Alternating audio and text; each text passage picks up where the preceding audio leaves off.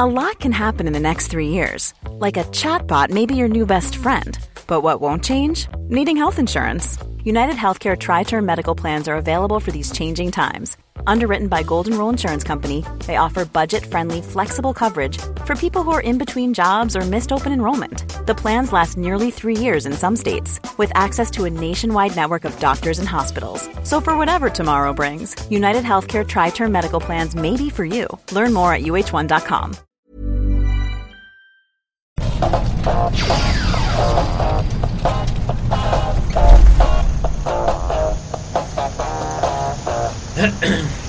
So, Axi, es ist wieder Podcast-Zeit. Bist du ready? Ich bin so bereit, wie ich noch nie war. Sehr, sehr schön. Damit herzlich willkommen zur äh, zweiten Episode von Zay and Taxi, dem neuen Podcast mit Tommy und Axi.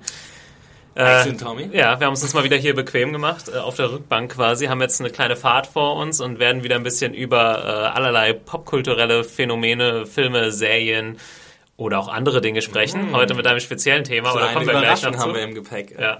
Nee, das ist ja erst die, die zweite Ausgabe von Zane Taxi. Äh, für die, die vielleicht zum ersten Mal einschalten, hört euch doch einfach die erste Folge noch an, die es letzte Woche gab, wenn ihr Lust habt. Sehr, sehr einfach. genau. Und ähm, ja, ihr findet alle unsere Episoden unter zanejunkies.de slash podcast, denn Zane Taxi ist ein Podcast von zanejunkies.de. Wir machen auch noch andere Podcasts. Äh, momentan gibt es Besprechungen zu The Walking Dead Woche für Woche und es gibt noch alle möglichen Folgen zu Game of Thrones, Breaking Bad, True Detective und vielen anderen äh, lustigen Serien. Und äh, ja, aber Zane Taxi ist quasi äh, unser Baby. Unser neues Format. Ja. Ganz frisch. Immer mit äh, hier uns beiden. Müsst ihr mit äh, ja. Vorlieb nehmen. Vielleicht auch mal mit äh, einer dritten Person, aber äh, das schauen wir ja. mal. Also es ist ein offenes Format, haben wir ja letztes Mal schon gesagt. Und äh, wir sprechen über alles, was uns interessiert und was uns angeht. Ja. Und geben euch vielleicht auch so ein bisschen einen kleinen Einblick in unsere Arbeitsweise, in unseren täglichen Arbeitsablauf und Genau, äh, Tipps, die wir vielleicht hier, ähm, ja, Sachen, die wir vielleicht empfehlen wollen, wie gesagt, sei es aus äh, Serien, Filmen oder sonst irgendetwas, äh, was mit Popkultur zu tun hat. Und ähm, ja, also wir, was, worüber wir uns sehr freuen, müssen wir erstmal sagen, ist, dass es echt viel positives äh, Feedback gab zur ersten Episode, sei es über äh, Twitter gewesen mhm. ähm, oder äh, E-Mail oder Kommentaren bei YouTube äh, etc. Also es über hat uns die 8000 Kanäle, wie man uns erreichen kann. genau, ja. Aber es freut uns wirklich. Wir haben wirklich äh, sehr viel Zuspruch gekommen, bekommen und äh, klar, die Leute freut es wahrscheinlich, wenn es einen zusätzlichen Podcast gibt, aber äh, ja, das war schon sehr nett, was da zurückgekommen ist. Auf jeden Fall. Nochmal zur Info, also unter podcast at zanejunkies.de könnt ihr uns momentan erreichen. Unter zanejunkies.de slash podcast gibt es auch nochmal alle Infos, wie ihr den RSS-Feed oder iTunes und so weiter abonnieren könnt. Ähm, unter dem äh, vielen positiven Feedback war auch ein äh, Kommentar, der zwei Fragen gestellt hat. Die wollte ich mal so zu auf, zum Aufwärmen äh, in die Runde schmeißen, Axel. Und zwar hat uns geschrieben Karster Höf, ist glaube ich der YouTube-Name, wenn ich das richtig ausgesprochen habe. Er hat gesagt, äh, mir gefällt das Format, wie Axel bereits vermutet hat, darf es auch gerne noch länger sein. Ähm, ich glaube, das machen wir immer so ein bisschen davon abhängig, wie es bei uns zeitlich aussieht, aber ja, die halbe Stunde ist jetzt nicht in Stein gemeißelt, kann man so sagen. wir weichen das schon auf.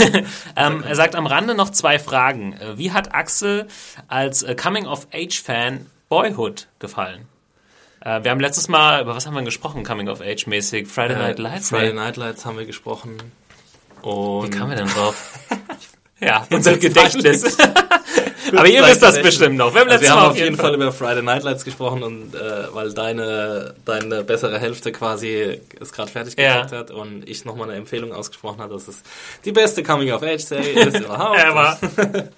und alle sich die angucken äh, sollen. Und ich glaube, wir hatten auch einen YouTube-Kommentar, der, der gefordert hat, wir sollen noch mehr über Friday Night Lights sprechen. Stimmt, das werden wir jetzt ja. hier jetzt nicht unbedingt machen. Ja. Heute, das vielleicht mal so, so zur, zur Info. Ich glaube, wir werden vermeiden, jetzt irgendwie eine Folge nur einer Serie oder so zu widmen, ja. weil wir das sonst, glaube ich, auch schon öfter mal gemacht haben und auch noch machen werden, im, aber nicht in diesem Format. Ich glaube, in dem Format, wo wir ein bisschen freier bleiben. Ich denke mal, wenn eine Serie zu Ende geht, wenn das irgendwie passt zeitlich und ja. wir gucken die beide und ja. dann reden wir, glaube ich, so, äh, so, auch ein bisschen drüber. Oder wenn jetzt einer von uns beiden eine Serie gesehen hat, des, deren Serienfinale ähm, besonders toll war oder worüber er reden möchte, dann können wir das auch machen. Aber jetzt, ähm, also viele haben uns geschrieben, ja, redet doch mal darüber, redet doch mal darüber, über ältere Serien auch.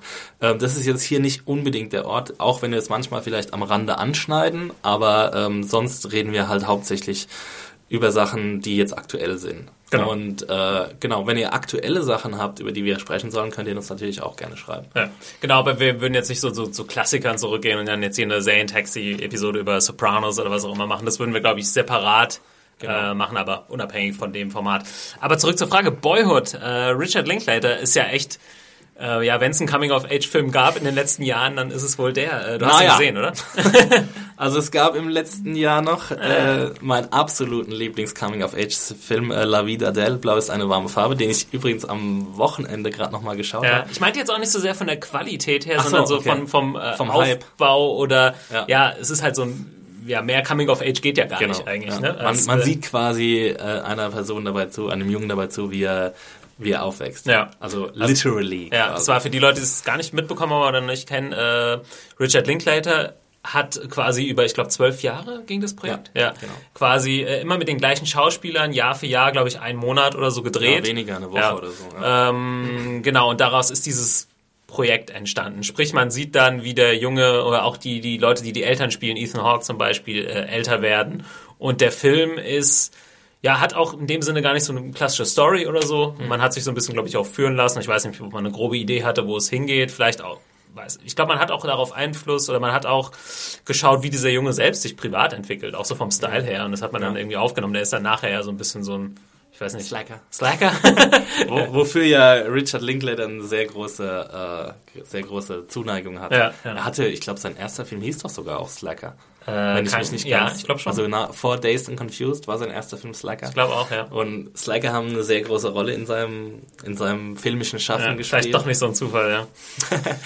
aber hat dir der denn äh, gefallen? Da gab's ja, der wurde ja ziemlich abgefeiert äh, von der Kritik und dann gab's aber auch so einen Backlash. Ja, Backlash gibt's ja immer gegen alles. ja. Alles, was irgendwie gut ist, wird irgendwann auch runtergeredet. Ja. Aber das soll uns nicht stören. Mir hat er sehr gut gefallen. Ich habe ihn bei der Berlinale gesehen. Ach schon? Äh, schon, okay. schon ein bisschen früher als alle anderen. Ich habe äh, ich war äh, komischerweise zum ersten Mal bei der Berlinale und habe nur im Programm gesehen, irgendwie Linklater und Boyhood und Coming of Age und dann habe mhm. ich mir mhm. sofort eine Karte gekauft. Ähm, und ich war ziemlich begeistert, obwohl das Kino extrem ungemütlich war. Aber, in welchem Kino war das? Äh, das war hier Friedrichstadtpalast in Berlin. Ja. Und das ist halt, es ist ja kein Kino, kein genau, ja, sondern so ein Theater. So eng, sehr eng sitzen. So enge Holzstühle. Oh, ja. oh, ist auch ein bisschen klaustrophobisch. Und der Film fast. geht ja über zweieinhalb Stunden. Und aber trotzdem äh, hat, hat er mir sehr gut gefallen. Ähm, ja, also mir, mir hat es auch jetzt nichts ausgemacht, dass die Story jetzt vielleicht nicht so äh, ausgefeilt war oder mhm. so. Also mir hat es einfach ähm, sehr gut gefallen, dieses, dieses neue Element, das Richard Linklater da reingebracht hat. Mit, einem, mit einer kleinen Einschränkung, dass Serien das ja eigentlich schon immer machen, ja. dass man Leuten beim stimmt, Aufwachsen stimmt, so ja. sieht. Also zumindest mhm. jungen Leuten, die sich sehr stark verändern, was auch viele Serienproduzenten öfter vor Probleme stellt, wenn, äh, wenn, äh, wenn Kinder quasi zu schnell ja. äh, erwachsen werden. Oder Sieht man recht krass bei Game of Thrones, also jetzt gerade hier mit, mit der Figur von Bran oder so zum Beispiel, da mhm. war vielleicht so ein kleiner Junge war und jetzt echt ein Jugendlicher ist. ja, genau. Bei Karl zum Beispiel, bei The Walking Dead, ah, okay, äh, ja. geht es auch relativ schnell. Ähm, obwohl man da nicht weiß, wie, wie, wie viel Zeit wirklich vergeht. Aber ähm, ja, das war, war, war schon eine tolle Erfahrung. Also mir war es zu keiner Sekunde langweilig. Ich fand irgendwie das toll, dass die Popkultur da auch so ein bisschen ausgeleuchtet mhm. wurde mit den Songs, die ja. eingespielt wurden. Das mag ich, da bin ich ja ziemlich großer Fan von, wenn so Pop-Songs einfach gespielt werden, die zwar schon damals hoch und runter genudelt wurden, aber wenn man die so zehn Jahre später dann wieder hört, dann kann man sich irgendwie selbst auch wieder in die Zeit reinversetzen ja. und sich dran zurückerinnern, was man selbst vielleicht erlebt hat. Ja, ganz cool war auch, äh, dass ihr auch immer, ja, was weiß ich, ich glaube Nintendo 64 und ja, äh, genau. Playstation und so gespielt habt. und Wii, ja, ja, auch, ne? Und auch weiß, ah, jetzt sind sie da und da, ne? weil man auch irgendwie diese Konsolengeneration auch so mit. Ja, genau, und irgendwie Harry Potter liest er dann auch. Ja, ne? stimmt, ist auf so einem Harry Potter ich glaube, als, als, als ein Buch rauskommt, ja, stehen genau. sie irgendwie vom, vom Laden. äh, ja, ich habe ich hab Boyhood auch gesehen, ganz normal im Kino. Mir hat er auch echt sehr gut gefallen. Richard Linklater bin ich eh ein großer Fan. Äh, Before Midnight, ähm, also ich mag diese Before-Serie, Before Midnight war auch einer meiner Lieblingsfilme in dem Jahr. Ich glaube, der kam im letzten Jahr oder vorletzten. Ich habe den noch gar nicht ah, gesehen. Ah, war auch, auch super. Und gerade auch wieder, wo viele das Argument, ja, da passiert ja nichts, aber es ist halt, ja, ist immer so die Frage, wie man, wenn man ins Kino gehen will, will man das wahre Leben in Anführungszeichen sehen oder ist einem das zu unspektakulär? Von daher kann ich auch verstehen, wenn es ein bisschen diese Kritik gab, ja, war mir zu unfilmisch oder mhm. nur weil es jetzt dieses über zwölf Jahre, das ist so ein Gimmick und dafür allein hat ja. der Film jetzt diese Wertschätzung nicht verdient. Ich finde aber, aber trotzdem auch ein guter Film es gab so ein, zwei Szenen, die wurden ja auch, äh, die sind ein bisschen, ja, die werden dann leicht cheesy. Äh, aber komischerweise, finde ich, haben ja. sie funktioniert äh, mit diesem, ja, damals äh, haben sie mir gesagt, ich soll wieder zurück zur Schule gehen. Es gibt da so eine Szene, wo jetzt zu viel zu spoilern mit ja. so einem ähm, Gartenarbeiter und sie sagt dann, äh, die, die Frau, die ihn angestellt hat, sagt dann so, ja, ähm, Ach, du bist doch so ein intelligenter Junge. Ja. Geh doch mal lieber in die Schule, anstatt hier im Garten. ist ein mexikanischer Einwanderer. Ja. Äh, geh doch mal äh, in die Schule und so. Und dann Jahre später trifft sie ihn im Restaurant. Und er sagt dann, danke, du hast, sie haben mein Leben verändert.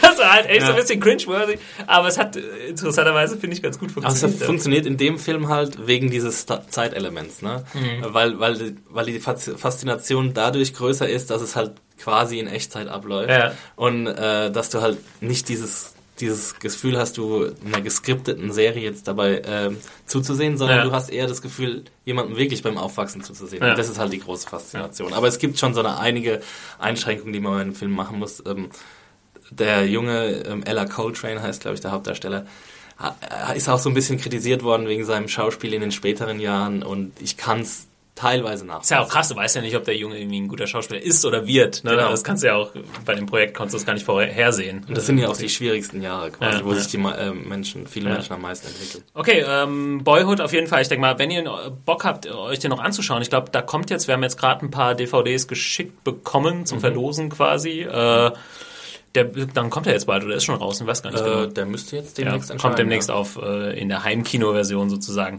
Genau. Ähm, Carster Höf hatte noch eine zweite Frage angefügt, die ich auch noch ganz interessant fand. Und zwar hat er geschrieben, wie oft passiert es, dass ihr in der Redaktion komplett unterschiedlicher Meinung bezüglich eines Filmes seid? Ich denke mal, da kann man auch Slash Serien äh, sagen. Ähm, wir machen ja Filmjunkies und Serienjunkies. Äh, steht es ab und an noch zur Debatte, ein Gegenreview oder eine Gegenreview zu veröffentlichen oder ist das nur bei Star Trek-Filmen möglich? Ähm, Axel, für dich zur Info, er spielt, glaube ich, ein bisschen auf. Wir haben das bei Filmjunkies mal tatsächlich gemacht. Ich glaube, es war bei Star Trek Into Darkness, dass wir eine Review hatten von jemandem, der Star Trek sehr gern mochte. Ich glaube, es war Norman damals. Ja. Und, äh, und dann gab es aber noch eine zweite Meinung in der Redaktion, der gesagt hat, ich muss da noch jetzt was schreiben. Und äh, dann gab es eben zwei Meinungen, was ja selten passiert. Ähm, ist ja auch gar nicht so uninteressant. Du bist ja Reviewer auch bei, bei Zane Junkies. Ist ja manchmal schwierig, ne? Es, es gibt meistens betreut nur ein Redakteur eine Serie hm. und Klar, der hat dann eine Meinung zu der Serie und das ist dann quasi stellvertretend die Meinung von Zane Junkies, aber es gibt natürlich noch andere Leute in der Redaktion, aber es ist natürlich auch nicht immer die Zeit, da irgendwie zu jeder Episode oder zu jeder äh, Serie oder zu jedem Film eine zweite Meinung rauszuhauen. Und vor allem ist es, glaube ich, wichtig zu sagen, ähm, dass es nicht stellvertretend für Serienjunkies ist. Also es ist. Es stimmt, aber es kommt dann natürlich so ein bisschen so rüber. Ne? Es, ja. Genau, aber es ist eben nicht so. Also ja. das ist ja auch was was manchen oder was mir auch manchmal vorgeworfen wird, wenn ich eine Serie bespreche, die ich nicht so toll finde, ähm, wofür ich aber eingeteilt wurde und das dann auch nicht mehr gewechselt werden kann, weil, weil eben äh, während des äh, It's your turn, Axie. Ja, weil, weil eben äh, die, die Reviews verteilt sind und dann macht man halt eine ganze Staffel von der Serie oder betreut die Serie ab da und es kommt auch oft vor, dass andere die Serie nicht gucken, die, die, die schreiben, die Reviews schreiben oder keine Zeit haben und dann muss man es halt besprechen und ähm, dann kommt es halt oft vor, dass man das halt nicht so positiv bespricht und dann wird es manchmal verwechselt, dass Serienjunkies sagt, diese Serie ist schlecht, aber Serienjunkies sagt es nicht, sondern Axel Schmidt sagt das. Genau. Also basht immer den jeweiligen Autor und nicht die Seite, wenn ihr schon basht. Ja, wir, wir ähm. hatten ein großes äh, Gespräch in der Redaktion diese Woche, wo es auch viel um das Thema ging. Ähm, muss ja sagen, gerade so die Podcast-Hörer und so sind ja echt äh, ja, weiß nicht, vielleicht so ein bisschen näher noch dran an uns, weil sie uns mhm. hier hören und quatschen und so. Und da gibt's echt hauptsächlich 90, 99 Prozent positives Feedback, was auch sehr angenehm ist. Und die, die Kommentarkultur im Allgemeinen im Internet, ihr kennt das ja, die ist dann oft deutlich negativer. Mhm. Kleine Fehler werden äh, einem vorgeworfen ja. und so. Äh, ja, aber ich meine, man muss jetzt nicht rumheulen, ja. deswegen ähm, habe ich schon dem Öfter, des Öfteren mich ausgelassen ja. auf unserer Seite in meiner Kolumne. Nee, aber deswegen freuen wir uns auch umso mehr, umso mehr über positives Feedback hier gerade bei solchen bisschen persönlichen, persönlicheren Formaten. Und ja, wenn da mal eine Review einem nicht gefällt, äh, kann es nicht leider immer eine Gegenreview sozusagen geben. Ähm, es ist einfach eine Zeitfrage. Ja, also. mal interessant, vielleicht könnte man das bei Zen Junkies echt mal vorschlagen, dass man vielleicht doch gerade so, wenn irgendeine Staffel zu Ende ist oder so ja. und jetzt jemand hat durchgängig positive Reviews zu Game of Thrones geschrieben. Fände ich es auch mal cool, jemanden zu Wort kommen zu lassen, der es vielleicht nicht so gut fand. Klar. Ähm, ja, das wäre, ja. das war so die Idee bei, bei Filmjunkies. Da ist es noch eher möglich mit einem Film. Das geht ein bisschen schneller. Einfacher, ja. äh, es ist natürlich nicht immer, dass wir hier, eigentlich haben wir schon meistens mehrere Meinungen zu einer Serie. Ja, wir, also Streit gibt's in der ja. also kein Streit, aber Diskussionen gibt's jeden Tag in der Definitiv. Redaktion. Also es gibt Leute, die finden Walking Dead super toll, es gibt Leute, die finden die Serie scheiße. Ja. Äh, ich das ist halt meistens auch so, die Leute, die es schlecht finden, gucken ja auch nicht ewig weiter. Ne? Genau. Ich zum Beispiel ja. fand The Walking Dead nicht so geil, habe in der zweiten Staffel aufgehört. Jetzt kann ich schlecht darüber reden, wie gut jetzt die vierte Staffel ist, weil ich habe jetzt auch keine Lust, mir die extra nochmal anzugucken. Und trotzdem disst es trotz die ganze Zeit. Genau, ja. Ähm, ja, aber cool. Äh, danke für die Fragen, Kasta Hilf. Äh, packt uns gern weitere Fragen ähm, in, in die Kommentare und per E-Mail. Dann können wir die am Anfang vielleicht von der Folge immer so ein bisschen abarbeiten. Bevor wir zum Und zweiten, eine Bitte, sorry ja. Thomas, eine Bitte dazu. Ähm, wir, wir kriegen bei Walking Dead, beim Walking Dead Podcast echt immer ellenlange E-Mails und wir finden es toll, dass ihr eure Meinung immer so, so wortreich uns darlegt, aber es wäre schön, wenn ihr das ein bisschen kompakter machen könntet, weil dann könnten wir die auch ein bisschen besser verwursten für unseren Podcast. Ähm, ansonsten äh, nimmt es einfach zu viel Zeit in Anspruch, so ganz lange E-Mails äh, vorzulesen. Das geht dann halt einfach ja, nicht. Wir lesen sie ja auf jeden Fall alle. Ähm, ja, ja, nur genau. das fällt dann schwerer, äh, da irgendwie die Sachen rauszuziehen. Nochmal, also mehr Vorbereitungszeit. Genau. genau. Also ist ein bisschen unfair. Für die Leute, die weniger schreiben, ist es besser.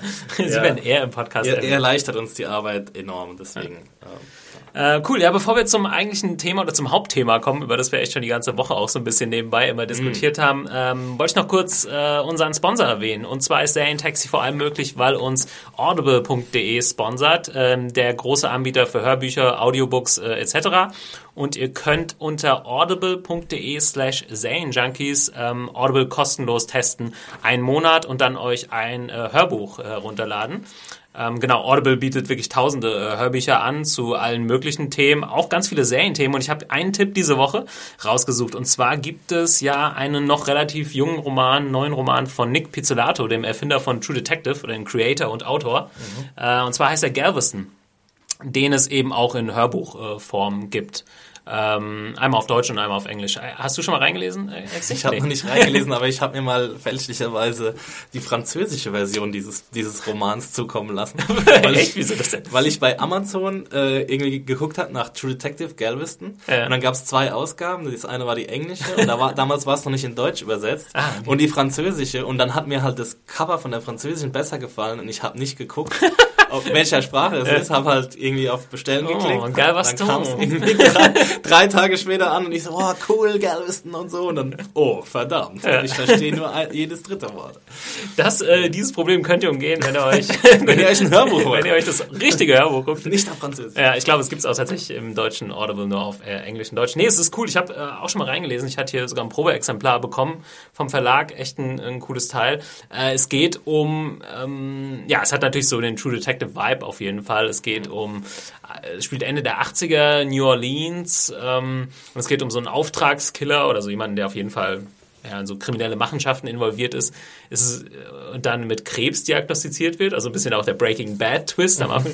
Und in klar, quasi, glaube ich, am gleichen Abend wird äh, soll er umgebracht werden. Ihm wird so eine Falle gestellt von seinem Boss, aber er entgeht diesem Anschlag und ist danach auf der Flucht mit einem jungen Mädchen, was dann auch quasi äh, ja, da so mit reinstolpert in die ganze Geschichte. Also Breaking Bad meets, meets True Detective meets äh, Thelma und Louise. Ja, so ungefähr.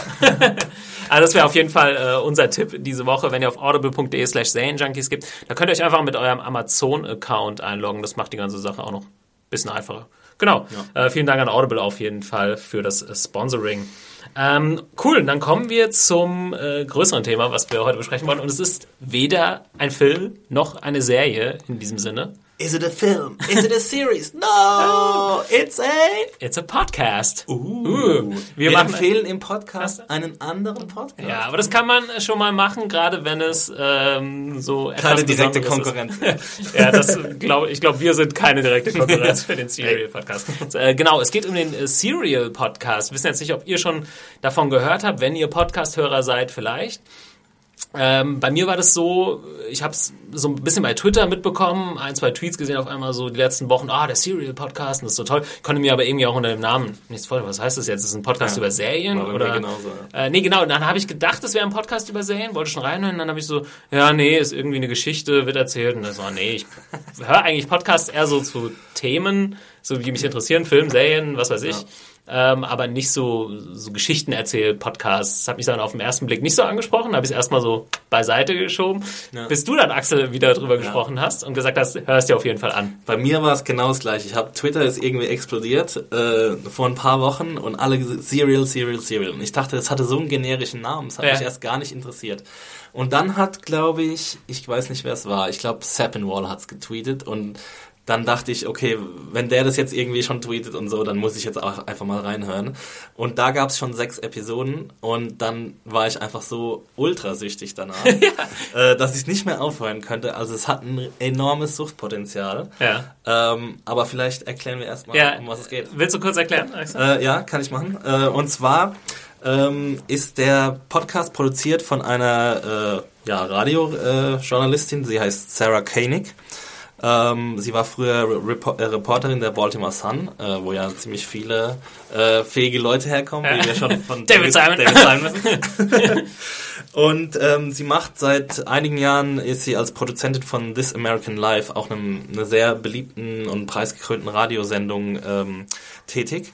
Und äh, in Serial ähm, arbeitet sie nun einen Kriminalfall auf, der vor 15 Jahren passiert ist. Mhm. Und zwar am 13. Januar 1999 ist Hey Min Lee, ein 17-jähriges Teenager-Mädchen, in einem kleinen, verschlafenen Vorort von Baltimore ähm, verschwunden. Mhm. Und einen Monat später, im Februar, wurde ihre Leiche gefunden.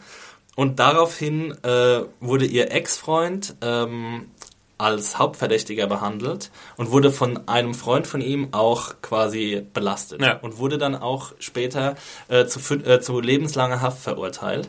Und sie rollt den Fall jetzt live äh, äh, quasi auf und lässt uns daran teilnehmen. Also mhm. sie, ähm, Sarah Koenig, ähm, quasi ist, hat sich mit äh, Adnan Said, so heißt derjenige, der verurteilt wurde, ähm, in Verbindung gesetzt und ähm, hat alle Gespräche, die sie mit ihm geführt, aufgezeichnet und rekonstruiert diesen Fall jetzt. Also rekonstruiert äh, den Tag, an dem sie verschwunden ist, das äh, Mädchen, und rekonstruiert quasi die Ermittlungen, die die Polizei aufgenommen hat und versucht halt eigene Ermittlungen ähm, zu starten. Und äh, ja, genau, sie ist halt am Anfang so ein bisschen davon überzeugt, also zumindest lässt sie uns quasi, sie lässt uns halt auch immer an ihren Gedanken teilhaben. Ja. Und das ist halt so ein bisschen der Hook an der ganzen Sache. Also nicht nur das, sondern auch, weil die Geschichte äh, immer mehr Widersprüche zutage mhm. fördert.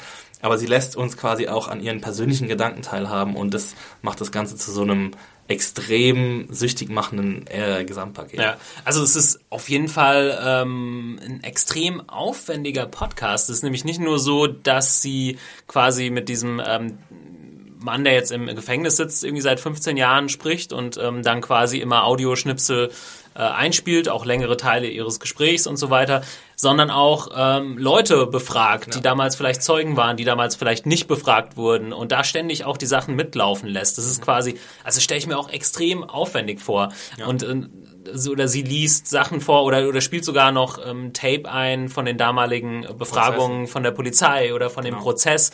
Also es ist quasi äh, ja, ein super interessanter, spannender Kriminalfall, aufgearbeitet in Audioform Woche für Woche.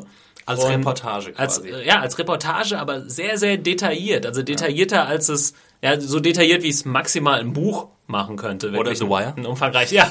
oder eine sehr, sehr lange Fernsehserie oder wie auch immer. Ja. Ähm, und ja, ich wusste das gar nicht. Also viele haben dann auch gesagt, das ist tatsächlich wirklich neu so in der Form. Ich hätte jetzt gedacht, na, vielleicht habe ich es nur in der Form noch nicht mitbekommen, aber es ist wohl schon auch ein neues, so ein bisschen ein Experiment. Ja. Ich habe die ersten zwei Episoden auch gar nicht gewusst, dass es nicht fiktional ist. Ich war schon hooked ja. und dachte, das ist fiktional. Ja. Das ist jetzt einfach so eine Art Hörspiel. Aber dann habe ich irgendwie ein bisschen recherchiert und dann kam irgendwie raus, dass es ein echter Fall ist und dass sie halt wirklich gerade daran arbeitet. Und ähm, ist es eigentlich so? Das habe ich ist mir jetzt noch nicht ganz klar. Äh, arbeitet sie quasi Woche für Woche daran und wir kriegen jetzt diese Woche quasi das, was sie in der letzten Woche erlebt hat, oder ist es vielleicht schon fertig produziert mhm. und es kommt eine Woche vor Woche raus? Das ist mir nicht ganz klar. Das ist mir auch nicht äh, klar. Ich, ich, weiß auf jeden Fall, ich habe jetzt heute nochmal recherchiert, es werden zwölf Episoden sein. Oh, also es sind okay. bisher sieben gelaufen, ja. morgen kommt die neue. Ich ja. kann schon kaum mehr warten, weil die letzte auch mit einem mega Cliffhanger geendet hat. Ja.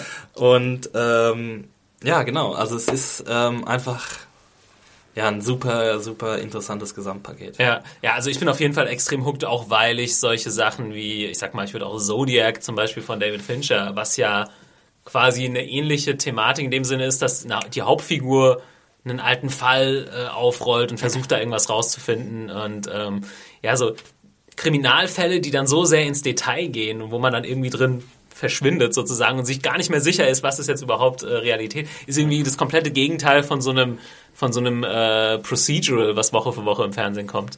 Ja. Ähm, ja, wie gesagt, sowas würde auch als Serie perfekt funktionieren, aber es funktioniert tatsächlich auch als Audioserie mhm. äh, super. Und ich bin jetzt gespannt, auch vielleicht wird damit so ein bisschen auch so ein Trend losgetreten. Ja, ähm, also ähm, es ist, ist ja, es, es hat echt eingeschlagen wie eine Bombe. Also nicht nur äh, jetzt bei uns beiden, sondern halt auch überall sonst. Also ich habe ein paar, mir ein paar Medienreaktionen äh, Reaktionen raus, rausgesucht. Zum Beispiel hat Slate, der amerikanische Online-Dienst, hat einen eigenen Podcast zu Mom deserves the best, and there's no better place to shop for Mother's Day than Whole Foods Market. They're your destination for unbeatable savings, from premium gifts to show-stopping flowers and irresistible desserts. Start by saving 33% with Prime on all body care and candles. Then get a 15-stem bunch of tulips for just $9.99 each with Prime. Round out Mom's menu with festive rosé, irresistible berry chantilly cake, and more special treats. Come celebrate Mother's Day at Whole Foods Market.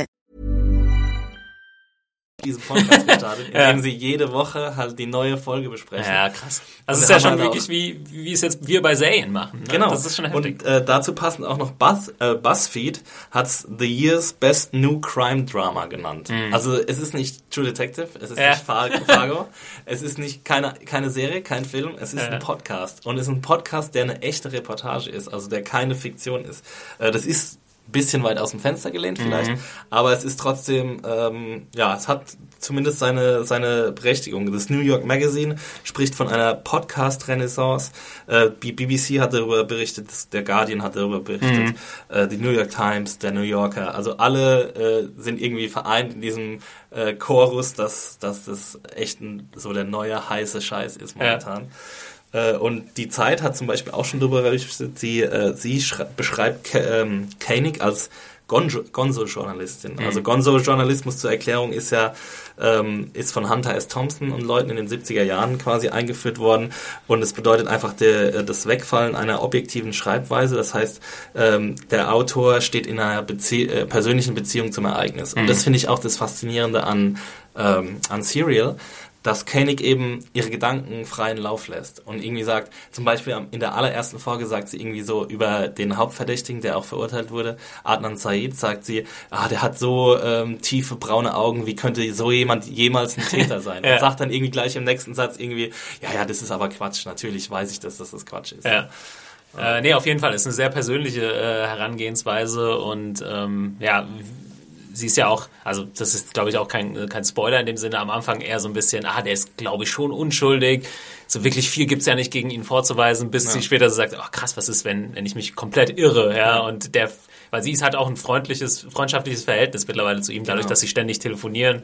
Und, und er ist halt auch ziemlich intelligent, ziemlich ja. redegewandt ja. und so. Und ja, das ist nochmal interessant, also zu, zu dem Fall vielleicht nochmal kurz, der ist so und so super interessant. Ähm, das sind so Kids, die aber eigentlich also so Vorzeigeschüler waren und ja, alle mit so einer kleinen dunklen ja, Dicke ja, noch, das ne? ist geil, weil das ist auch immer so, ja, die waren alle auf einem irgendwie Gymnasium sozusagen und waren da auch so, ja, aber irgendwie auf so einem bisschen speziellen Teil. Das waren ja so drei, ich glaube, das wird irgendwann mal gesagt, das okay. ist so 30 Kids quasi in so einem, ja, die sind Ach, besonders talentiert Kurs irgendwie. Ah, ja. Okay, genau, stimmt. Also eigentlich so ein bisschen Valedictorian. Äh, genau. genau ja. ähm, Aber es wird immer so ge gesagt, so ja, und die und die kannten sich, weil die haben zusammen Weed geraucht. Ja, ja genau. Also alle rauchen irgendwie mit allen anderen Weed und alle haben ja. Sex miteinander und äh, Adnan und, und das Opfer, die haben halt auch so eine bisschen problematische Familiengeschichte, weil sie kommen beide aus sehr strengen Einwandererfamilien. Mhm. Er ist von pakistanischer Abstammung ja, und, und, sie ist koreanischer, koreanischer ja. Abstammung und sie haben beide, ähm, als sie noch zusammen waren, haben sie halt große Probleme gehabt, ähm, ihre Beziehung geheim zu halten, weil es halt in beiden Elternhäusern quasi nicht äh, geduldet mhm. wurde, dass man äh, eine Beziehung hat, in, in, bevor man verheiratet ist. Ja. Und äh, das gibt dem Ganzen halt nochmal so ein so ein extra Dreh, ähm, was halt ziemlich ziemlich interessant ja. ist. Also ich finde es halt sauer. Ich glaube, ich weiß nicht, ob ich es hören würde, wenn es nicht echt wäre, sozusagen äh, ob mich dann so sehr flashen würde. Aber so diese Ehrlichkeit und es ist halt nicht nur der Hauptteil ist nicht, dass äh, diese ähm, wie heißt die Creatorin äh, Sarah Koenig ja. das erzählt, sondern dass sie halt wirklich diese Live-Mitschnitte hat von allen möglichen Situationen. Wie gesagt, entweder alt, damals von dem Fall, von dem äh, Gerichtsfall, dass man sich anhören kann oder, oder ähm, Befragungen und dann noch, dass sie jetzt äh, irgendwelche ehemaligen Schulkameraden heute 2014 besucht und mit denen darüber spricht. Und die sagen so, ja, an den kann ich mich erinnern, es war echt voll der coole Typ. Und ähm, es ist einfach so ehrlich. Ich weiß nicht, ob man das ähm, quasi mit Schauspielern so hinkriegen ja, würde. Ich dachte oder, das ja die ja, ersten zwei Episoden. Klar, es ist trotzdem war, irgendwie spannend. Wir, kennen, wir gu gucken ja alle fiktive Sachen, aber trotzdem ist dieses, dass es echt ist, irgendwie ist dann auch nochmal. Es, es ist ein extra Kick, aber ich ja. glaube, ich würde es trotzdem hören, wenn es nicht so wäre, weil es fühlt sich so ein bisschen so wie so eine HBO oder Show. Wäre auch krass, wenn sie jetzt am Ende sagen würden, ha, ist gar nicht echt. äh, aber ja. Das Ding, dass es echt ist und dass wir quasi, also wir sind jetzt nicht live dabei bei dieser Reportage, aber dass wir es zeitversetzt zumindest kriegen. Ähm, das ist ja auch ein Anzeichen dafür, dass es kein zufriedenstellendes Ende geben wird von diesem Podcast. Ja. Also sie weiß ja selbst nicht, wo sie eigentlich hin will. Sie mhm. ähm, lässt uns ja nur an ihren Recherchen teilhaben. Und wir können da, müssen eigentlich davon ausgehen, dass wir nach den zwölf Episoden kein zufriedenstellendes, kein rundes Ende haben werden. Mhm. Und das finde ich halt, ähm, ja, auch irgendwie besonders faszinierend daran, weil ähm, das hat jetzt so eine große Anhängerschaft, dieser Podcast, und ich kann mir sehr gut vorstellen, dass wie, wenn eine Dramaserie es nicht schafft, ein ordentliches Ende hinzubekommen, also für die meisten ordentlich, mhm. dass es dann auch so einen Backlash gibt, weißt du, obwohl die Leute eigentlich das wissen müssten, aber sie erwarten jetzt quasi, es gibt, ich habe auch gelesen, es, hab, es gibt online schon zwei Lager, die einen glauben, dass ja. er unschuldig ist und die anderen, dass er unschuldig ist. Ja. Und ähm, da geht's halt jetzt auch schon hin und her und äh, ja, also es ist ja wie zum Beispiel womit wieder die Brücke zu True Detective geschlagen werden könnte. True Detective war eine absolut faszinierende Serie, aber das Ende wurde von vielen kritisiert, unter mhm. anderem auch von uns teilweise im Podcast.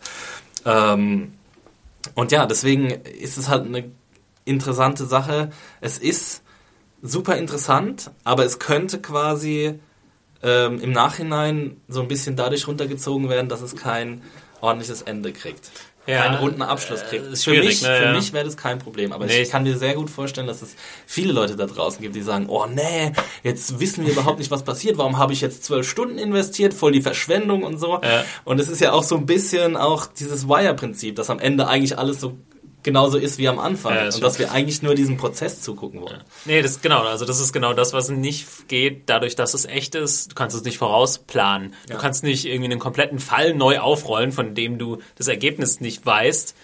Mit dem, mit der Hoffnung oder mit der Sicherheit, ja, am Ende habe ich auf jeden Fall was Neues herausgefunden. Das kannst du ja in dem Fall gar nicht machen. Genau. Ne?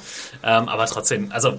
Und das, das stellt halt auch so ein bisschen die Frage, dieser Erfolg der Serie jetzt stellt so ein bisschen die Frage, können vielleicht auch fiktionale Formate ohne rundes Ende auskommen? Hm. Oder brauchen wir da immer einen Abschluss? Weil wir es halt einfach als Menschen nicht aushalten, nicht zu wissen, was passiert. ja. ja, es gibt da ja auch schon verschiedene Phänomene. Man kann, weiß nicht, Sopranos hat ein komplett anderes Ende als Breaking Bad. Ne? Also ja. das eine viel weniger äh, abgeschlossen als das andere. Ja. Ähm, ja, aber interessant, dass du schon von Serie sprichst. Vielleicht müssen wir bald bei Serienjunkies dann Audioserien äh, besprechen. Davon ja, gespannt sein, obwohl ich meine, ich meine, Hörspiele gab es ja auch schon immer, ne? Das ist ja nichts, nichts Neues in dem Sinne. Aber ja. Das Neue ist halt, dass es. Ja, für mich ist das echt ein geiles Format. Ich glaube auch, ja, ich, ich bin halt auch so ein bisschen so Crime, Non-Fiction-Fan. Ähm, ich glaube, ja. das wird jetzt, ich bin mal gespannt, was sie vielleicht später machen in den weiteren Staffeln, ob es immer irgendwie Kriminalfälle sein werden. Wahrscheinlich nicht direkt kann ich mir nicht vorstellen. Ähm, Obwohl es da bestimmt genug spannende noch gäbe, die irgendwie aufzurollen. äh, mal schauen, ob es mich jedes Mal so, so hookt wie bei dieser, Epi äh, bei dieser Staffel. Das kann ich mir eigentlich fast nicht vorstellen. Und es ähm, gibt, glaube ich, unendlich viel, was man noch aufarbeiten kann, weil das ist auch was, was, was ich finde, durch diesen Podcast beleuchtet wird wie löchrig eigentlich die Rechtsprechung ist. Also in den USA und vielleicht auch in, in anderen Ländern, aber ähm, das ist eben, man, man guckt ja immer auf die Justiz als dieses ähm, außenstehende Gebilde, das uns quasi über uns richtet. Aber wir, also wir sind diejenigen, die über andere richten, weil wir die Menschen sind, aus denen diese Justiz zusammengebaut ja. ist. Also wir haben diese Gesetze gemacht und wir äh, sprechen danach Recht. Und das, dieser Fall beleuchtet es halt so stark. Ähm, dass, dass da so viele Löcher drin sind und dass auch ähm, diejenigen, die an dieser Strafverfolgung beteiligt sind, dass die auch ein ganz klares Ziel haben, nämlich jemanden, ja. nämlich so schnell wie möglich einen äh, Verdächtigen zu präsentieren und den so schnell wie möglich anklagen zu lassen. Auch die Staatsanwälte quasi Interesse daran haben, den so schnell wie möglich ähm, äh, hinter Gitter zu bringen und gar nicht so das Interesse daran besteht, jetzt wirklich äh, für Gerechtigkeit zu sorgen, sondern eher ähm, den Fall schnell abzuschließen. Ja. Was wir ja auch wieder, wenn ich jetzt nochmal zu The Wire zurückkommen kann, dieses Stat-Game, ne? dass ja. halt, dass jeder versucht schnell seinen Fall hinter sich zu bringen und eigentlich keine große Interesse an, an der Schaffung von Gerechtigkeit ja. hat. Aber ich glaube, es ist wirklich auch kein Zufall, dass wir äh, jetzt als The Wire-Fans so stark äh, angesprochen sind von dieser Serie, weil erstmal spielt es ja in dem gleichen Kosmos so ein bisschen. genau. äh, man hört es auch so an den Stimmen, ne? und so, die dann da sprechen. Das sind halt dann oft äh, schwarze Kids irgendwie aus Baltimore und der Umgebung, die haben auch so den Slang drauf. Ähm, mhm. Ja, also wer The Wire mag, für den nochmal eine doppelte Empfehlung sozusagen. Okay. Aber für alle Podcast-Fans an sich, hört mal rein, schaut mal, ob ihr Bock drauf habt. Serial Podcast, also S-E R-I-A-L. Genau. Äh, Podcast.org ist, glaube ich, die Adresse, aber wenn ihr es irgendwo bei iTunes oder sonst wo eingibt, äh, findet ihr auf jeden Fall genau. ähm, das ohne Probleme. Ich glaube, er ist überall auf Nummer 1 sowieso äh, momentan. Ist, also ich weiß nicht, ob in Deutschland schon, aber USA, Großbritannien, Australien überall auf, auf Nummer 1. Es ja. ist wirklich eine uneingeschränkte Empfehlung. Sehr schön. Ja. Ähm, aber trotzdem nächste Woche wieder Serientaxi. Hoffentlich. Ja, ähm, wir können ja die äh, Folgen jetzt einzeln besprechen im Serientaxi. genau, der Serientaxi. Aber zum Ende der Staffel kommen wir vielleicht nochmal drauf zurück. Ja, fände ich, fände ich geil auf jeden Fall. Ähm, so, jetzt sind wir schon bei über 30 Minuten, aber eigentlich wollten wir noch ähm, ein kurzes Film-Roundup irgendwie machen, weil wir so viele Sachen gesehen haben und da müssen wir auch mal ein paar loswerden. Wir haben ja gesagt, wir machen nicht nur Serien und, und was auch immer, ja. äh, sondern auch ein bisschen Filmkram. Äh, wollen wir kurz noch ein, zwei Sachen ansprechen? Muss ja nicht so lang werden. Äh, ja, ich glaube, am ehesten sollten wir mal ansprechen äh, Interstellar, den haben wir äh, zusammen gesehen. Ich frage mich warum. Hat der Bass momentan? Ein bisschen. Weiß aber gar nicht, ne? Also ist ja am Boxoffice in den USA geschlagen worden, interessanterweise von Ach, diesem Roboterfilm. Ja, äh, wie heißt der? Big Hero 6 heißt er ja. im äh, englischen Baymax, das riesige Robu im Deutschen. Ein riesig. Echt? Ja. Bester Untertitel. Baymax? Oh Gott. Riesiges Ro Robo Wabohu oder so.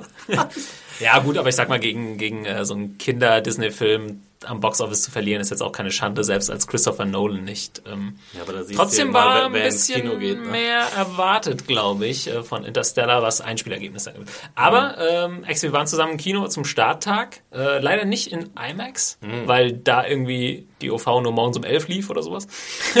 aber gut, ich sag mal, die meisten... Ja, die 70 mm Version, die es in Deutschland, äh, die es in Berlin gibt, eine von vier weltweit, die ist auf Deutsch. Ja, eine von vier in Europa.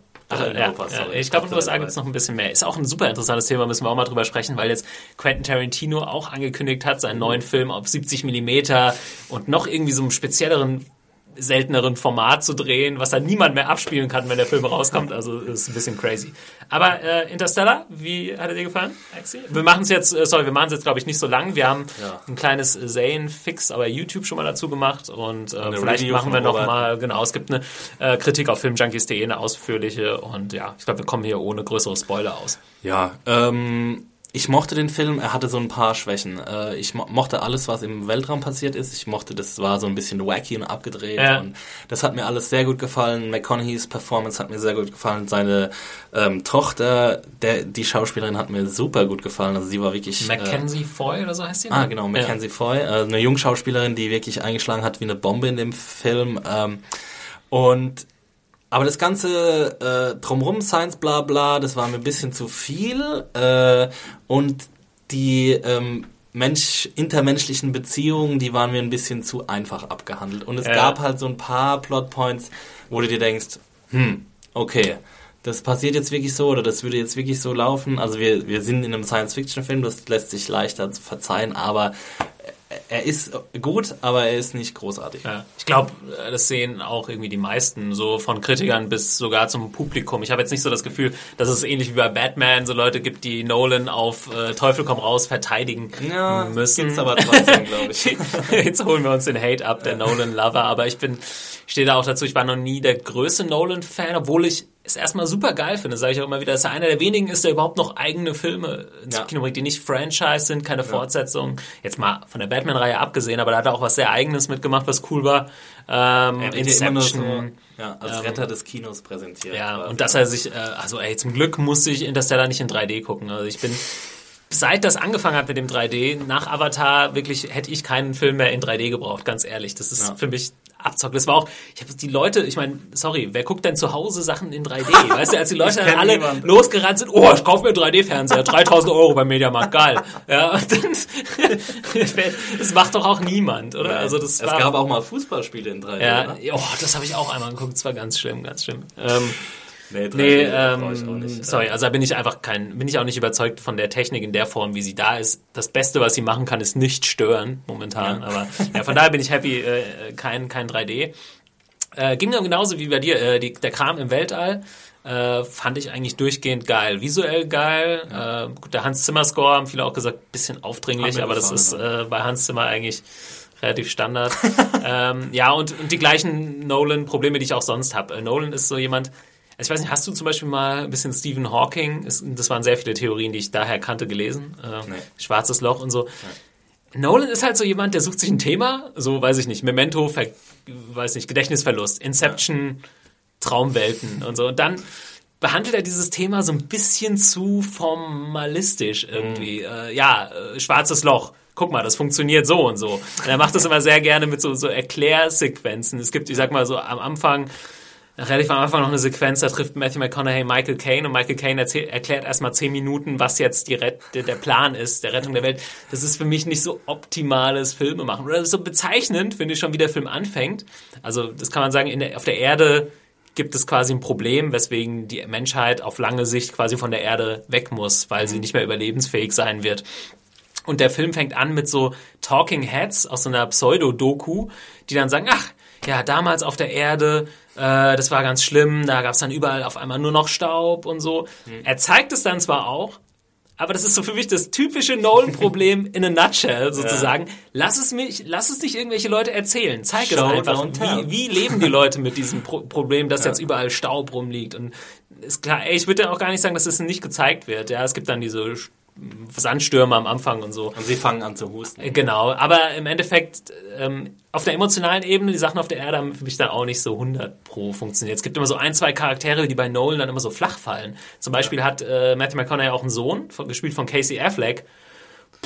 was ist mit dem in der zweiten Filmhälfte noch passiert? Eigentlich so gut wie gar nichts. Er kam ja. zwar immer wieder vor und es wurde so versucht, irgendwie so ein Drama anzudeuten, was aber im Endeffekt nicht stattgefunden hat. Das ist ja so ein bisschen die Nolan-Problematik, mhm. ne? dass, er, dass er es nicht wirklich schafft, so dieses Emotionale rüberzubringen. Genau. Ähm, und also dieses Zwischenmenschliche und äh, er hat es jetzt in diesem Film nochmal extra versucht. Aber es ja, gelingt äh, trotzdem nicht. Genau, so ich würde sagen, Matthew McConaughey und äh, Jessica Chastain ist ja dabei, Anne Hathaway, alles ja mega gute Schauspieler ja. und die retten da auf jeden Fall sehr, sehr viel. Mhm.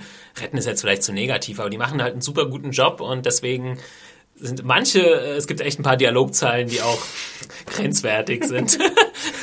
ja, und äh, sie, sie kriegen das noch ganz gut rüber, aber ja, ich fand, habe mich auch echt gut amüsiert. Ähm, ich werde noch mal gucken, ja? ich. Ja, ich weiß nicht, ob ich bin jetzt, war jetzt sofort danach nicht.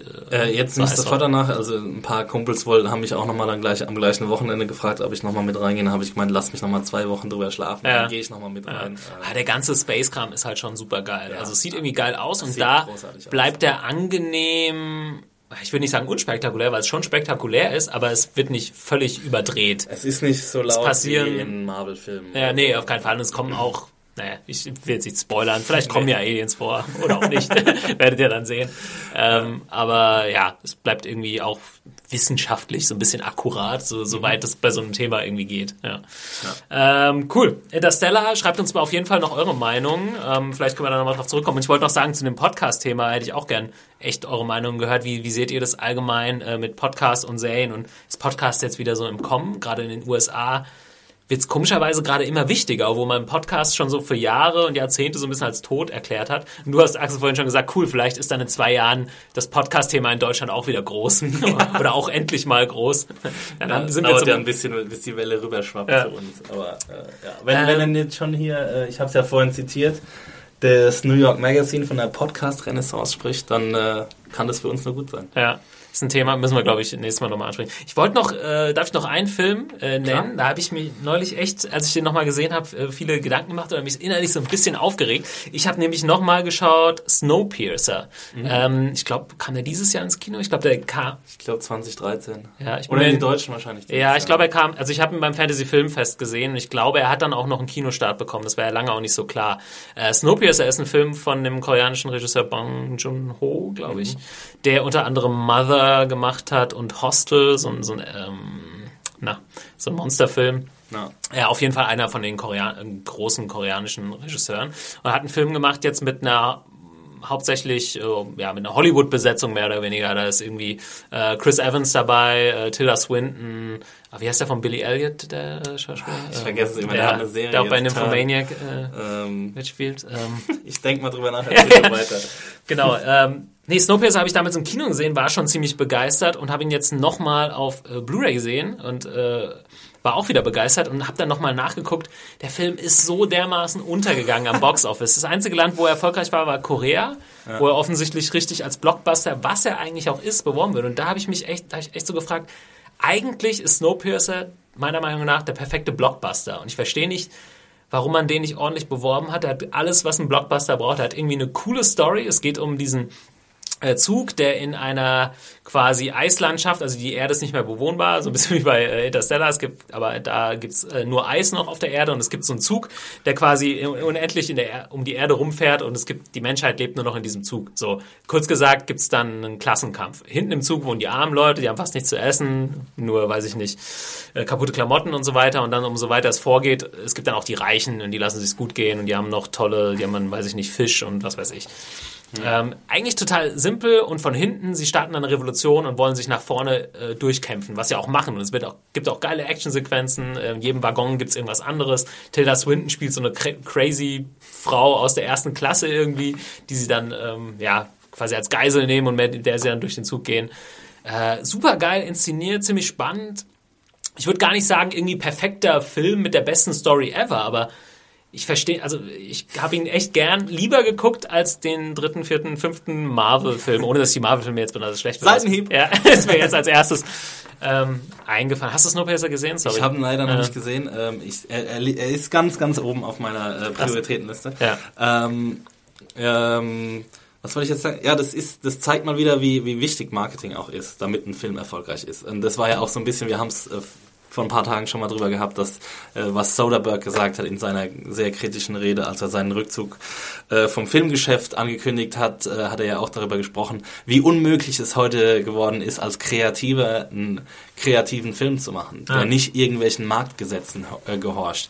Und weil man eben ein, so ein riesiges Marketingbudget braucht, um den Film erfolgreich werden zu lassen, dass die Riesenblockbuster, die ähm, potenziell mehr ähm, Zuschauer anziehen, sich auch mehr lohnen mhm. dadurch. Also wenn du 60 Millionen für einen 200 Millionen Film ins Marketing steckst, lohnt sich das mehr, als wenn du 60 Millionen für einen 80 Millionen Film ja. ins Marketing steckst. Das könnte wahrscheinlich auch so ungefähr, ich glaube, das Budget ist nicht bekannt bei Snowpiercer, ich wollte es auch nochmal nachgucken, aber das wird, denke ich mal, so um den Dreh gewesen sein, 80, 60, 80 Millionen vielleicht.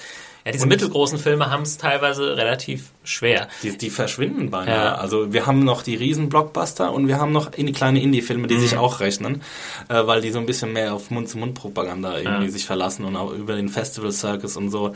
Aber wenn ich jetzt irgendwie keine Podcasts hören würde, dann hätte ich von Snowpiercer wahrscheinlich auch niemals erfahren. Also, wie gesagt, und als ich den Film dann jetzt zweimal gesehen habe, ist für mich so unverständlich, weil das ist ein Blockbuster. Das ist ein, ähm, wie gesagt, kein Indie-Film, der ist nicht sonderlich kompliziert oder irgendwie äh, langweilig oder langsam. Äh, nur weil da irgendwie zwei, drei koreanische Schauspieler mitspielen, ist der jetzt auch nicht, äh, weiß ja. nicht, äh, kann man sich damit nicht identifizieren. Es ist ein total simpler Film mit einer simplen Prämisse, aber gut umgesetzt und macht Spaß, ohne dass du wie bei äh, vielen Blockbustern heutzutage, wie, weiß ich nicht, sei Star Trek über Transformers irgendwie ja. denkst, hä, ja. wie hängt das jetzt alles zusammen? Ja, ich brauche jetzt nicht eine, eine, weltumspannende, ja, eine weltumspannende, weiß ich nicht, ja. Roboterzerstörungsorgie. Sie suchen alle nach einem Orb. Ja, genau.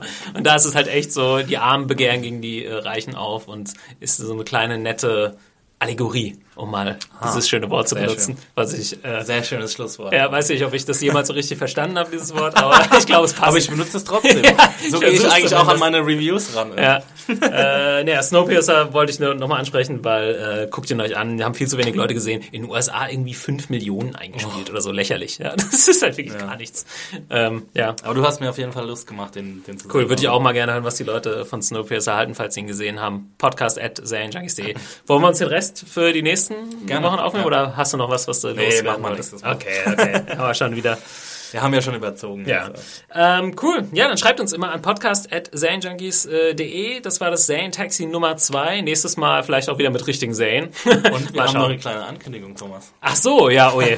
ja, müssen wir eigentlich machen, da haben wir gesagt. Ja, Sonst, ja. Ähm, ja wer uns äh, schon mal öfter zugehört hat, besonders äh, Axel und mir, weiß, dass wir erstmal große The Wire-Fans sind und dazu auch diverse Rewatches gemacht haben. Wir haben drei Die Podcasts. Älteren euch, unter euch werden sich dran erinnern. genau. Wir haben bis jetzt drei Podcasts zu The Wire gemacht. Einmal so ein allgemein rein und dann haben wir das Rewatch-Programm äh, gestartet sozusagen, wo wir uns dann nochmal die erste Staffel angeguckt haben und einen Podcast gemacht haben und das gleiche mit Staffel 2 gemacht haben und ganz oft bekommen wir die Frage, wo bleibt denn Staffel 3? Wir sind ein bisschen ins Stottern geraten. Ja, ne? sie ist längst überfällig und wir haben uns jetzt vorgenommen, bis Weihnachten das zu machen und wollten das hiermit ankündigen, damit wir auch ordentlich Druck haben genau. von euch. Also nervt uns weiter damit. Also jetzt haben wir jetzt haben wir es angekündigt, jetzt ist es raus, jetzt werden wir es auch, ja. wir werden auch abliefern. Äh, genau, nerven könnt ihr uns auch bei Twitter. Äh, Axel findet ihr unter Max Stilecht. Genau, mich unter Picknicker83. Ähm, ja, checkt audible.de slash Junkies, da könnt ihr ein kostenloses äh, Hörbuch euch runterladen. Unser Tipp war ja Galveston von Nick Pizzolatto. Mhm. Äh, auf jeden Fall mal reinhören, wenn ihr Bock habt. Und dann, äh, wie gesagt, ja, jetzt haben wir heute zum Beispiel gar nicht richtig über Serien gesprochen. Könnt uns auch mal Feedback geben. Findet ihr das schlimm oder findet ihr das gut, wenn wir das so offen halten? Und ähm, auch gerne mal über anderen Kram wie Film und so weiter sprechen. Lasst uns wissen. Und dann bis nächste Woche. Ciao. Tschö.